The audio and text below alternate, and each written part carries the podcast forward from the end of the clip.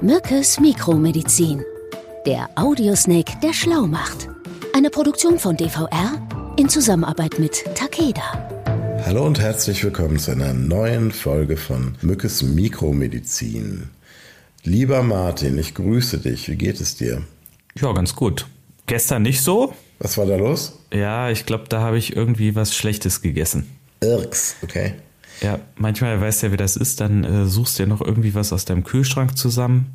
Dann denkst du, oh, das ist bestimmt noch ganz gut. Ja, war aber nicht so. Ja, dabei passt du doch gerade so auf deine Ernährung auf, ne? Du hast ja. Eigentlich ja, eigentlich ja, aber wenn es dann mal schnell gehen muss, kennst das ja, ne? Wenn der kleine Hunger kommt. Mettbrötchen sind ja jetzt irgendwie erstmal passé, ne? Du bist ja jetzt mehr so in der Smoothie- und Rohkostfraktion unterwegs. Naja, naja. Du hast ja auch gesagt, dass du jetzt gerade so ein bisschen fastest und ein bisschen drauf achtest und jetzt stellen wir dein Licht nicht unter den Scheffel. Aber es ist natürlich auch so, ne? man isst, was man isst. Lebensmittel, die uns am Leben erhalten, bergen natürlich auch gewisse Risiken. Und da rede ich jetzt nicht unbedingt nur von Lebensmittelunverträglichkeiten, mhm. sondern auch wirklich von handfesten Gefahren, also die auch wirklich unter Umständen sogar lebensgefährlich sein können. Also wer jetzt schon vor Schreck sein Camembert-Brötchen hat fallen lassen, wir nehmen euch da draußen mal ein bisschen an die Hand und sortieren das Ganze mal etwas ein. Martin. Ja. Gerade rohe Lebensmittel, das wissen wir ähm, auch aus diesem ganzen Thema Reisemedizin zum Beispiel, wo man ja auch immer sagt, ähm, wie, wie ist noch dieser Spruch? Peel it, cook it. Or leave it. Or leave it, genau. Häufig ist es ja so, dass Bakterien einfach abgetötet werden, wenn man ein Lebensmittel mhm. kocht oder brät.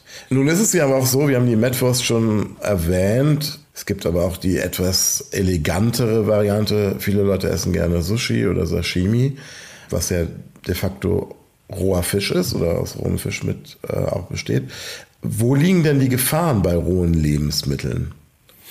Also erstmal muss man sagen, Rohkost hat ja eigentlich ein gutes Image. Ne? Also frisch, gesund, voller Nährstoff und Vitamine. Mhm. Das sind ja so die Attribute, äh, die man sich darunter auch vorstellt. Ne? Ja, die Deutschen sind ja auch, muss man sagen, Rohkost-Fans. Allerdings muss man sagen, nicht in dem klassischen Sinne, den ich mir jetzt gerade vorgestellt habe, weil laut einer aktuellen Umfrage essen über 70 Prozent rund dreimal im Monat rohe tierische Produkte, also nicht jetzt hier irgendwie mm. schön Kohlrabi oder so, äh, knackig mit einem Dip, sondern irgendwie das Wurst grad, und Fleisch. Ja, also schon so ein bisschen, also Tatar, ähm, Matt, was gibt's da noch so alles? Ja, ja ich glaube aber ein bisschen weniger äh, essen dann auch ja so diese Rohmilchkäse-Produkte, ne? Ah, die sind aber auch mhm. lecker, ja.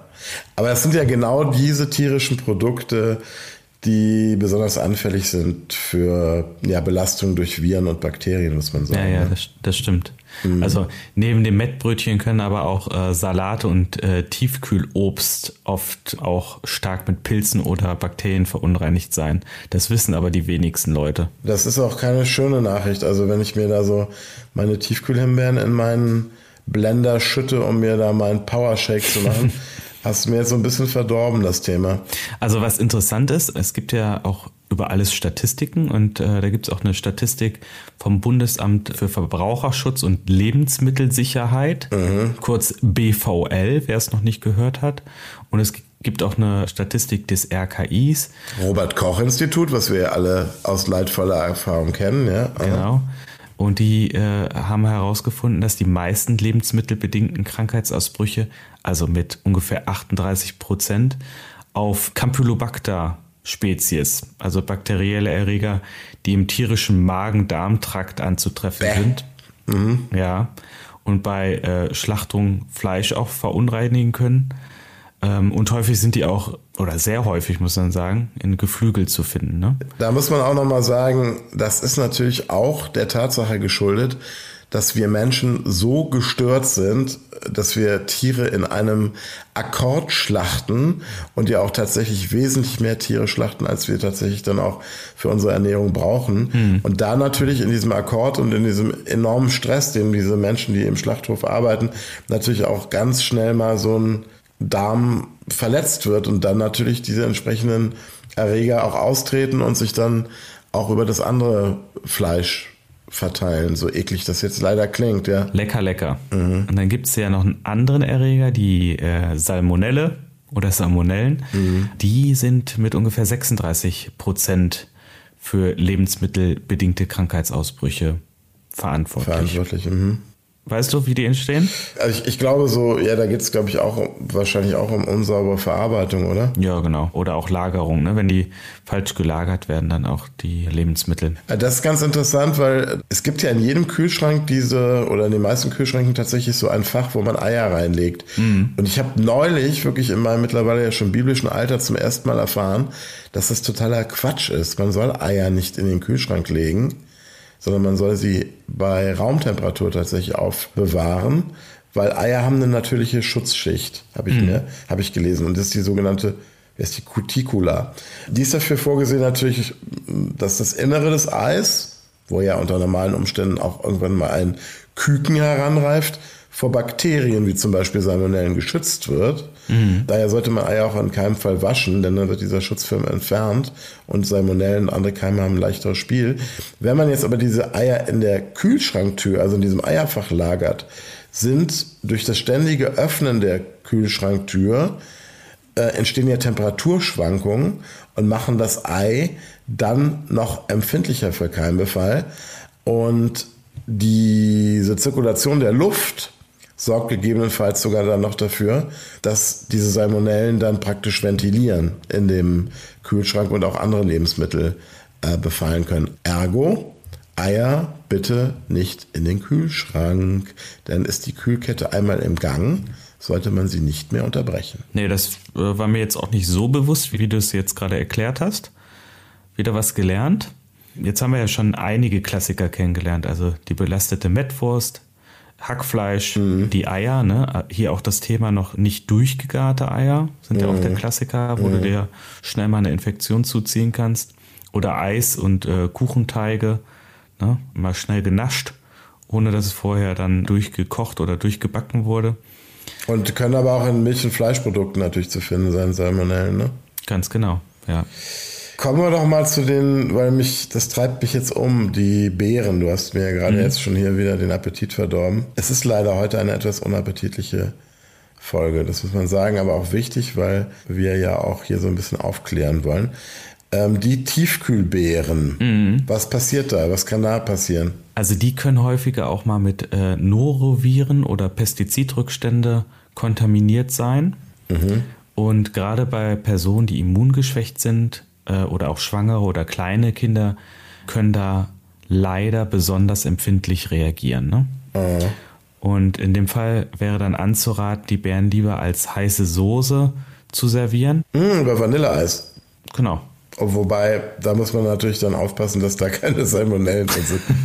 Okay. Ja, oder du hast die Salmonellen und den Norovirus dann am Start, ne? Auch eine schöne Kombi, ja. Mhm. Nee, aber da muss man schon aufpassen, ne? Aber sag mal, weil ich mich das gerade gefragt habe, wir haben ja gerade darüber gesprochen, mhm. dass Kochen von Lebensmitteln ja die meisten Erreger abtötet.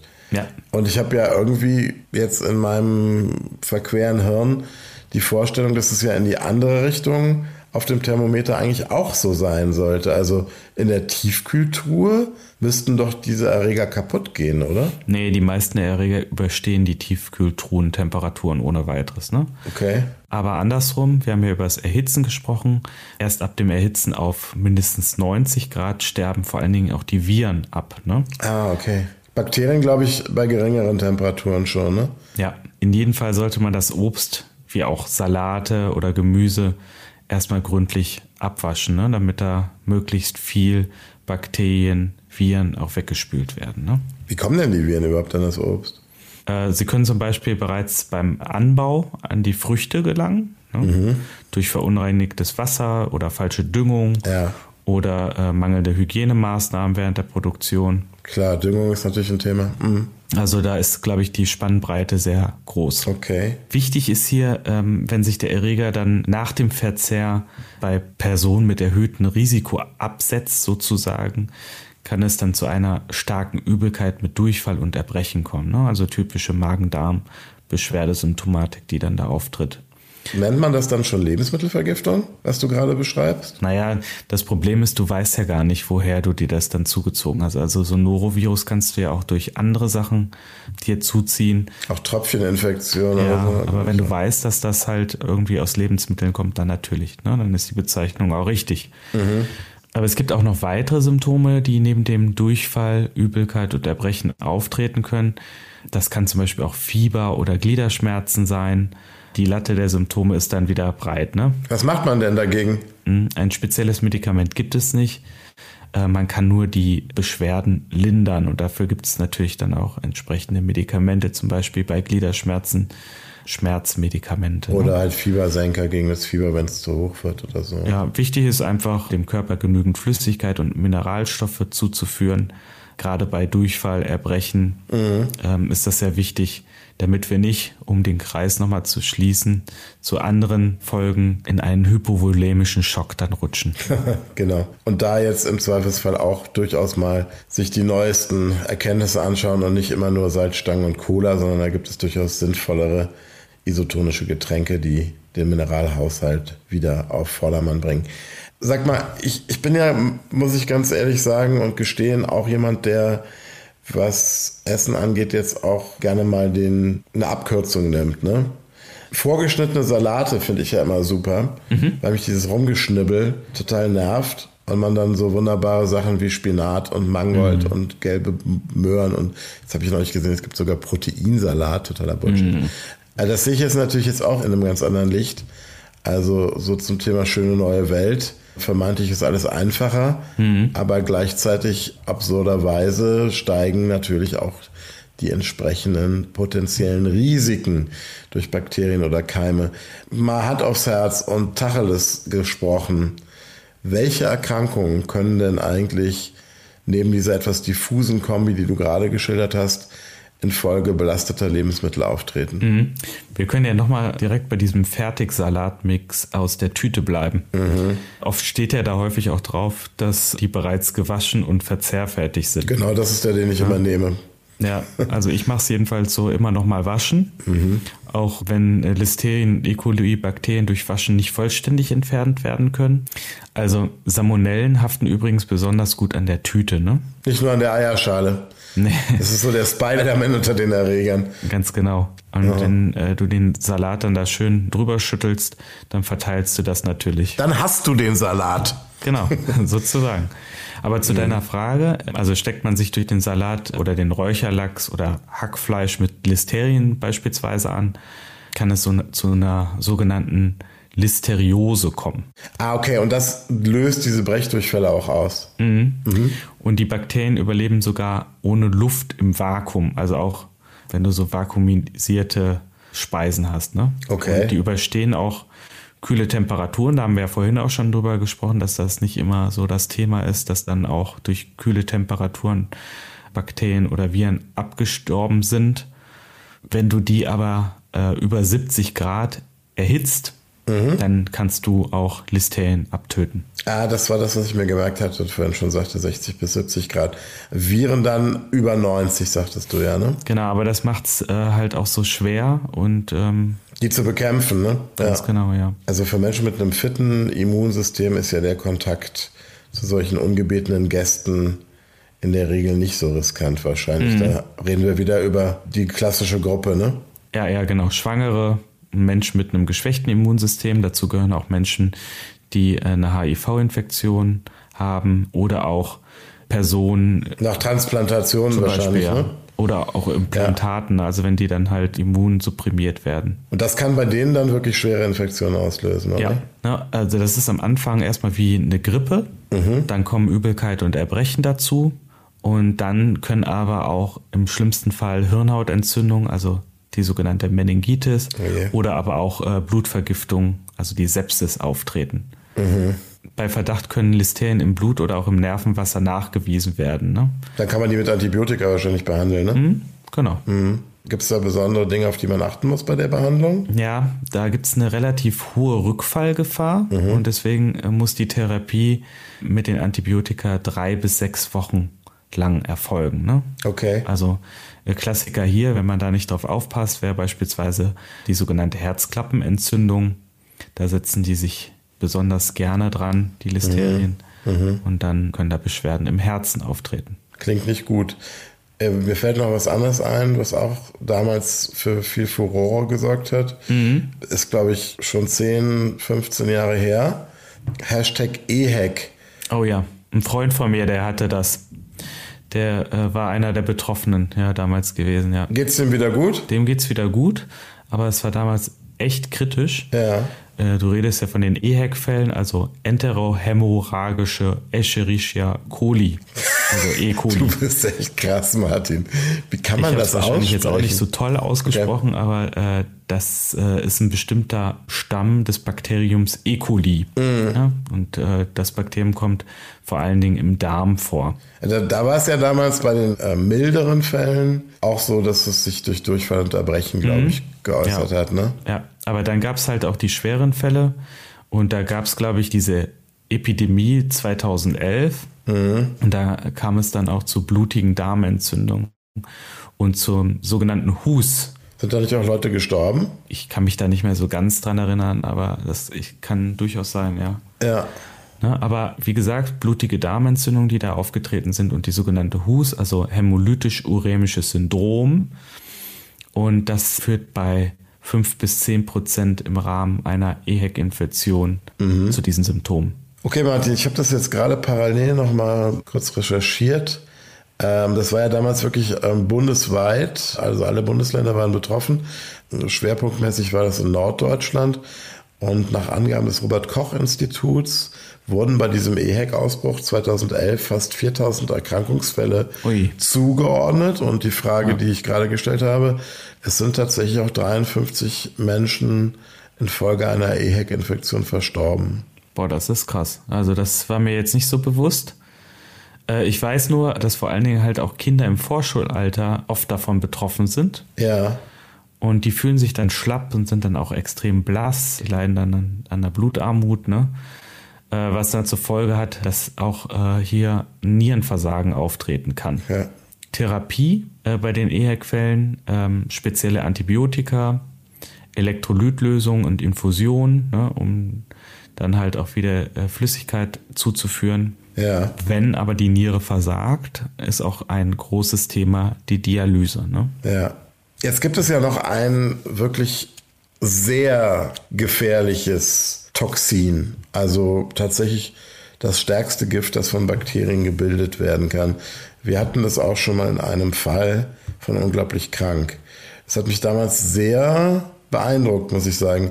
Weißt du, wovon ich spreche? Du meinst äh, Botulismus. Das ist ja glücklicherweise so ein bisschen aus, der, aus dem Fokus verschwunden, kommt nicht mhm. mehr so häufig vor. Das hat was mit modernen Formen von Lebensmittelkonservierung und so ja, zu ich tun? glaube, so in den letzten Jahren im Schnitt drei bis vier Fälle pro Jahr in Deutschland, Immerhin. muss man sagen. Ja. Das ist lebensgefährlich, muss man ja, ja sagen. Das ist eine ne? lebensbedrohliche Vergiftung äh, durch Wurst oder Fleisch. Mhm. Da findet man dann dieses Botulismus-Toxin dann drin. Ne? Das ist ja auch ein Gift, was, wenn man nicht das rechtzeitig und möglichst schnell erkennt und Gegenmaßnahmen ergreift, tatsächlich nach sehr, sehr kurzer Zeit, ich glaube ein, zwei, drei Tagen, auch unweigerlich zum, zum Tode führt. Ne? Mhm. Mhm. Also ähm, die Ursache von Botulismus geht in den meisten Fällen, das kann man hier ja auch nochmal sagen, auf verdorbene Konserven zurück, mhm. in denen sich das äh, Bakterium sehr, sehr gut vermehren kann. Und auch falsch eingekochtes Gemüse mhm. kann zu Botulismus führen. Also nicht nur Fleisch. Ne? Mhm. Und die Folge sind dann in der Regel zuerst als Symptom die Mundtrockenheit, Sprechstörung bis hin zu Lähmungen, dann auch Bauchkrämpfe, die auftreten und Magen-Darm-Beschwerden. Mhm. Also bei Verdacht sollte man in jedem Fall sofort medizinisch versorgt werden. Das ist ganz, ganz wichtig. Antitoxine können das starke Nervengift neutralisieren. Ja, sonst schlimmstenfalls kommt es ja sonst zum Atemstillstand, ne? Genau. Mhm. Ja.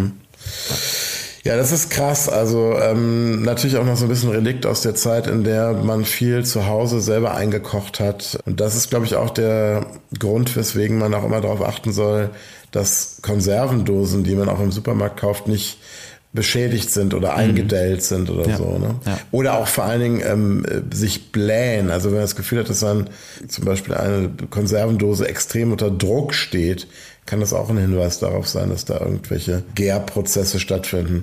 Ja.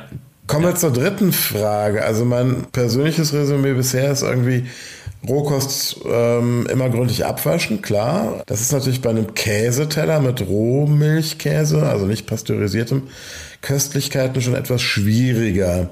Abgesehen davon habe ich abgespeichert, dass zu viel Rohkost auch ohne Bakterien eine Belastung für den Körper natürlich sein kann, da die darin enthaltene Säure zur Blähung führen kann. Und deswegen soll man ja auch am späten Abend zum Beispiel nicht unbedingt Salat oder sowas essen, ne? Ja. wo eigentlich das metabolische System so ein bisschen Runtergefahren. Feierabend machen möchte auch Ja. schon.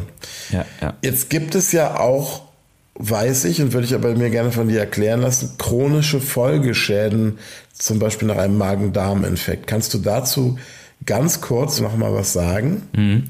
Also eine mögliche Ursache, nachdem man einen Magen-Darm-Infekt, zum Beispiel nach einer ungewaschenen Gurke überstanden hat, könnte ja auch das Reizdarmsyndrom sein. Es steht ebenfalls im Zusammenhang mit Lebensmittelunverträglichkeiten, muss man sagen. Ne? Okay. Hierbei ist die Zusammenarbeit des Darmnervensystems mit dem zentralen und dem vegetativen Nervensystem gestört. Also wenn man es kurz zusammenfasst, eine Beeinträchtigung der Darm-Hirnachse liegt dann vor. Ne? Okay, und das ist diese klassischen Reizdarm-Syndrom-Symptome sind ja zum Beispiel starke Bauchschmerzen, glaube ich, Krämpfe, Blähungen, Verstopfung. Mit Verstopfung dann also ein Durchfall oder Durchfall im Wechsel. Ne? Das ist ja schon ein Tabuthema, muss man Ja. sagen. Ne? Und da gibt's halt auch eine äh, krasse Verteilung, muss man sagen. Also Frauen sind zu zwei Drittel mehr betroffen als Männer. Okay. Also bei dieser Diagnose, ne, Reizdarm. Und einen Reizdarm festzustellen ist gar nicht so leicht. Also zum einen, weil sich die Symptome und ihre Intensivität individuell sehr unterschiedlich zeigen. Und zum zweiten lässt sich nicht einfach ein Test darauf machen. Ne? Gut, verstehe. Das heißt, das ist so ein bisschen. Also Lebensmittelunverträglichkeiten müssen mit ausgeschlossen werden, ne? bevor man dann die Diagnose auch stellen kann. Und äh, ganz interessant, in Deutschland sind um die 10 Millionen Boah. vom Reizdarmsyndrom betroffen. Das also ist viele Betroffene viel. gehen aber äh, allein aus Scham gar nicht erst zum Arzt. okay. Also überleg mal, ne? Was das, wie viele Menschen das sind. Ja, und vor allen Dingen, dass die dann irgendwie still vor sich hin leiden, ne? Naja, also die Krankheit kann bisher nicht geheilt werden, nur gelindert werden. Und es gibt dazu zahlreiche Ansätze wie spezielle Diäten, Medikamente, die dann auch krampflösend wirken, bestimmte Sportarten, die helfen sollen, um die Darmaktivität zu unterstützen. Also die Palette ist auch hier relativ groß. Martin, das war sehr viel Info, äh, sehr kompakt und sehr viel in äh, verhältnismäßig kurzer Zeit, wobei wir heute, ähm, ja, wir sind ganz gut am Start. Ich danke dir sehr. Ich überlege jetzt gerade, mir einen Bärenshake zu machen, aber Du hast einen Blähbauch, das geht nicht, ne? Nein, ich guck mal, vielleicht mache ich mir auch einfach eine schöne heiße Blaubeersuppe.